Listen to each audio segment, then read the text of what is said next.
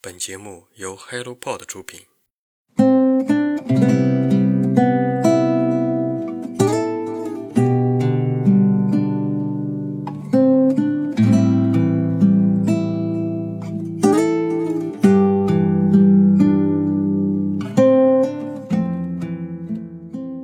Hello，大家好，欢迎收听晨间书事，我是 Masa。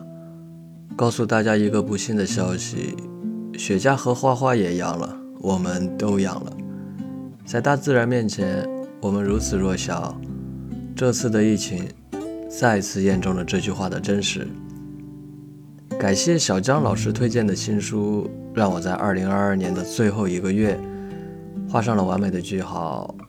书的质量真的很棒。所以，我还是一边喝水，一边咬牙坚持录制了这期节目，分享这两本新书。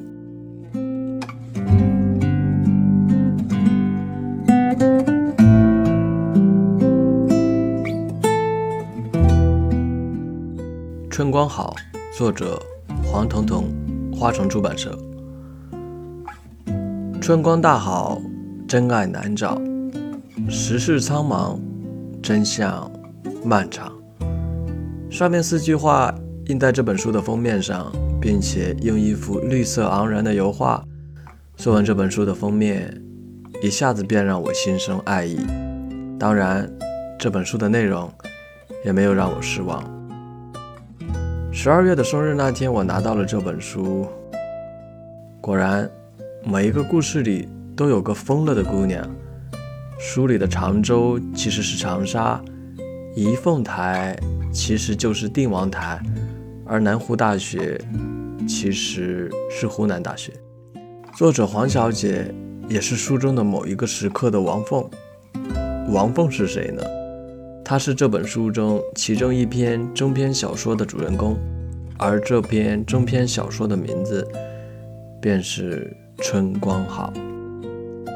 前半本书里拿到一手最好牌的王凤，也依然打不好人生这副牌，真的叫人唏嘘不已。前段时间看了作者黄小姐和卖家读书的视频连线，当主人公问作者最喜欢书中哪个人物的时候，黄小姐说王凤。等我读完这篇《春光好》之后，发现我也很喜欢王凤。这本《春光好》是作者黄小姐的首部中短篇小说集，收录了长长短短的小说，分为三个篇章，一共十九篇。当我除了最后一篇文章之外，基本读完之后，我感觉每一个故事或长或短，有片段，有全篇，但基本都是一个女性对生活和社会的凝视，带着人文关怀与世道沧桑。读完每一篇，都忍不住要思考一下，对照着自己，还有周围的朋友们。这篇小说的扉页特地说，这是花了二十年写成的小说。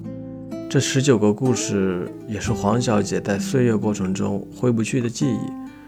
从中也能看到黄小姐对那些主人公的态度，正如他自己说的，在风淡云轻中看到刀光血影。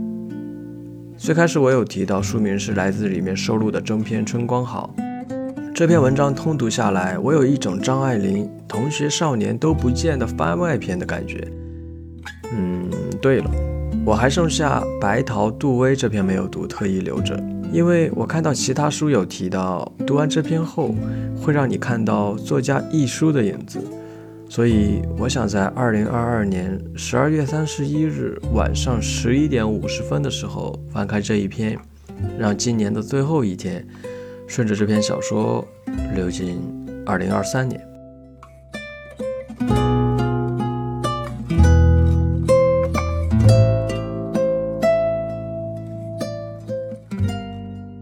爱情蓬勃如春，作者马金莲，花城出版社。这一个月的阅读经历真的很是神奇。为什么这么说呢？十一月的节目里，雪茄推荐了李娟的《阳道三部曲》，让我第一次对新疆阿勒泰的牧场生活产生了向往。几天之后，拿到了好朋友佳佳策划的新书《草原十年》，这是一本讲述了内蒙古呼伦贝尔大草原上牧民生活的散文作品。书中有许多让我哭笑不得的场景。我在上期节目中也提到过。而十二月初，当我翻开这本《爱情蓬勃如春》的时候，时空又把我拉到了中国西北地区的乡村。你看，从新疆的阿勒泰到内蒙古的呼伦贝尔，随后又来到了西北回族的小镇。二零二二年的十二月，魔幻又有趣。作者马金莲的小说一直以他来自乡土书写的巨大内驱力，拓宽我们对城乡变迁的视角。这本《爱情蓬勃如春》看似摆脱了之前明显的地区特点，但是在作家个人创作的思想谱系上，仍然继续着对人心的视察，还有体验。第一篇小说中，主人公穆青青这个大龄女青年，怀着一颗浪漫的赤子之心。面对急速的生活挫折，他强忍痛苦，选择正视；面对亲身所感的父母爱情，在母亲去世后，父亲突然选择了新的婚姻生活。面对这份事实，他选择释然，并且将它看作成解锁自己新人生的钥匙。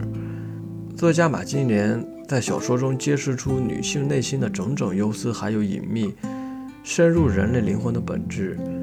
具有强烈蓬勃的生命热力，或许这便是爱情蓬勃如春的含义吧。作为西部回族的一位女性作家，作者马金莲的文笔触及的是西部的风土人情。她用回族女性独特的视角，书写着西部这一方天地的人生故事，始终执着书写着西海固这片土地上回族人平凡的日常生活。他在小说中宣扬的思想是朴素的，他的文章可以唤醒起我们心中所有的美好瞬间。希望他的小说创作可以永远给我们带来美好的感觉。虽然这本书的书名是来自第一篇小说《爱情蓬勃如春》，但是我个人更喜欢马老师的第二篇小说《落花胡同》。相信我，写的真的很棒。